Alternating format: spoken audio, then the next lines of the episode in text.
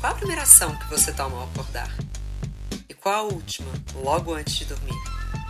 Se somarmos todas as horas que passamos online, quantos dias, semanas, meses, anos esse resultado exibiria? E quais os sintomas físicos sentidos no corpo que a interação virtual acarreta? Falta de sono? Taquicardia? Dores pelo corpo? Dores existenciais? As dores do ser, você também sente ao rolar o feed? Inveja, angústia, raiva, ansiedade, tristeza, culpa, impotência. Algo disso ressoa por aí?